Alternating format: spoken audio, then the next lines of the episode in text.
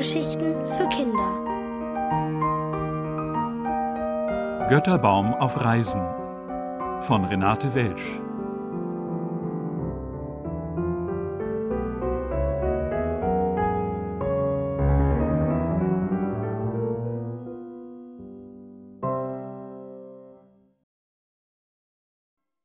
Der große Sturm.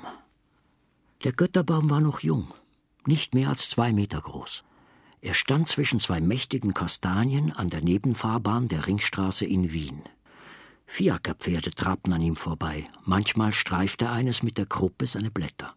Spatzen pickten Brotbrösel und Kuchenbröckchen in seinem Schatten, chilpten und stritten und setzten sich auf seine Zweige zum Ausruhen. Hunde hoben das Bein an seinen Stamm. Das ärgerte ihn jedes Mal, doch konnte er nichts dagegen tun. Hätte er Zähne gehabt, so hätte er sie gefletscht. Leider hatte er keine, und so sehr er sich bemühte, gelang ihm nicht das leiseste Knurren. Er musste es sich einfach gefallen lassen, angepinkelt zu werden. Die großen Kastanien fanden es albern, dass er sich darüber aufregte. Wir hätten doch weit mehr Grund zur Klage, rauschten sie, wie wir von den Raupen angefressen werden. Schau doch nur unsere Blätter an, jetzt schon braun und gelb mitten im Juli. Von Jahr zu Jahr fällt es uns schwerer, unsere kleinen grünen Stachelfrüchte zu schönen, glänzenden Kastanien reifen zu lassen. Und wenn es endlich gelungen ist, was kommt dann? Freche Lausejungen, die mit Stöcken nach ihnen werfen und sie herunterschlagen, bevor sie richtig reif sind. Und die Tauben erst besprenkeln uns die prachtvollen grünen Finger Fingerblätter mit ihrem scharfen Kot. Wir haben wahrhaftig ein hartes Leben. Aber hast du uns je jammern gehört? Jetzt zum Beispiel, dachte der Götterbaum. Eine Amsel kitzelte seine grünen Wedel mit ihren Zehen. Sie hüpfte von einem Zweig zum anderen.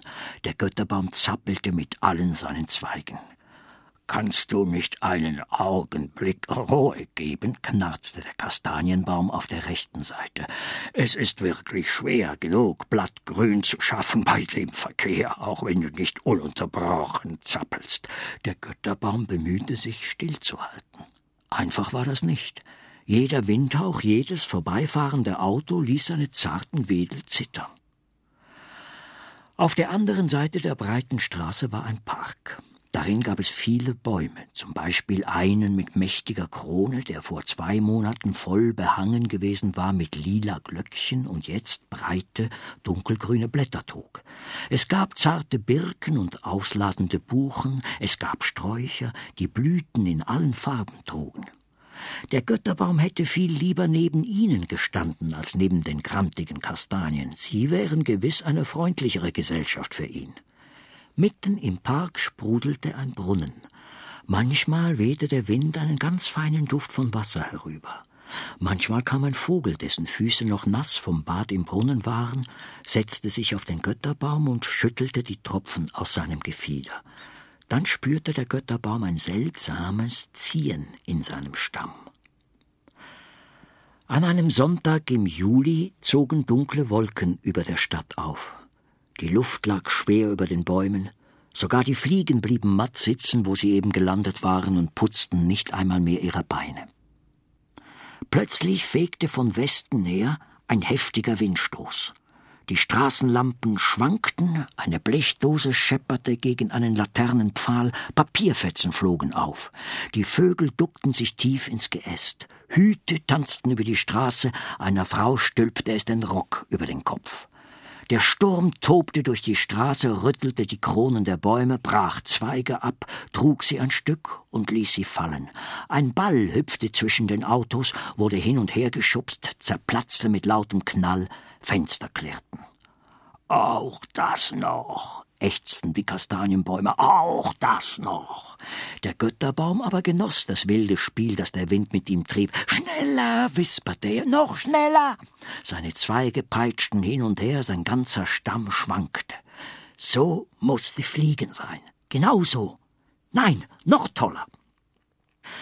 Ein Ast vom linken Kastanienbaum krachte auf den Weg. Ein Radfahrer wich im letzten Moment aus, wurde gegen den Götterbaum gedrängt, hielt sich an seinem Stamm fest. Der Mann stieg ab und schob sein Rad. Er musste sich tief bücken, um voranzukommen. Wieder schüttelte der Sturm den Götterbaum, rüttelte ihn, riss seine Äste in die Höhe und peitschte sie bis fast auf den Boden. Da zuckte eine Idee durch den Stamm des Götterbaumes, kribbelte bis in die letzten Spitzen seiner grünen Wedel. Er konzentrierte sich mit aller Macht auf seine Wurzeln. Er zog und zerrte. Als es ihm schon schien, dass es unmöglich war, auch nur eine einzige Wurzelfaser zu bewegen, spürte er einen Ruck. Jetzt schöpfte er neue Hoffnung und bemühte sich noch mehr. Der nächste Windstoß lockerte die Wurzeln weiter. Ein paar rissen ab, ein scharfer Schmerz blitzte kurz auf und war schon wieder vorbei.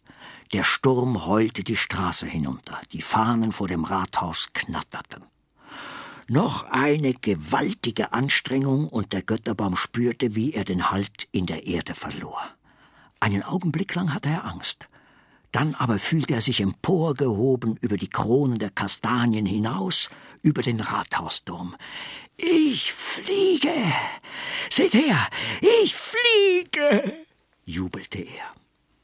Mit allen seinen Ästen winkte er den Kastanien, den Linden, den Buchen, den Ahornbäumen, den Spatzen und Tauben, dem Springbrunnen und dem Rathausmann. Niemand winkte zurück. Alle waren zu sehr damit beschäftigt, sich nicht vom Sturm umwerfen zu lassen. Nur der Springbrunnen sandte einen extra starken Strahl in die Höhe, ein paar Wassertröpfchen erreichten die feinen Haarwurzeln des Götterbaumes.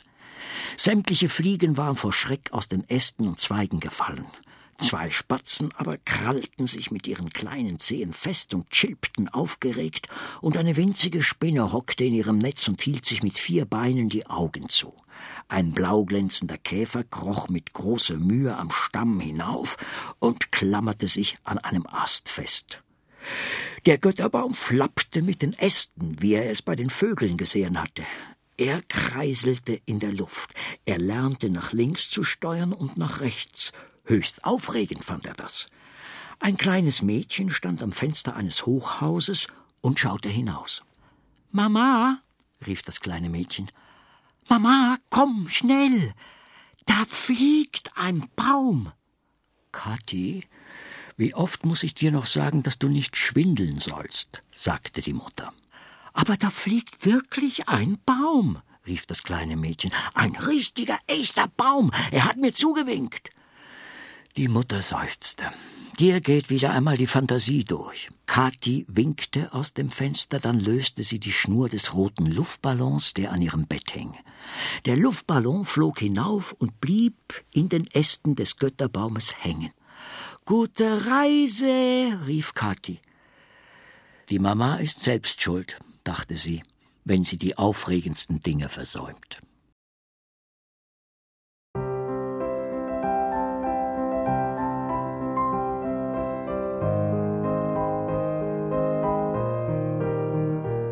Ihr hörtet Götterbaum auf Reisen von Renate Welsch. Gelesen von Bruno Ganz. Ohrenbär. Hörgeschichten für Kinder. In Radio und Podcast.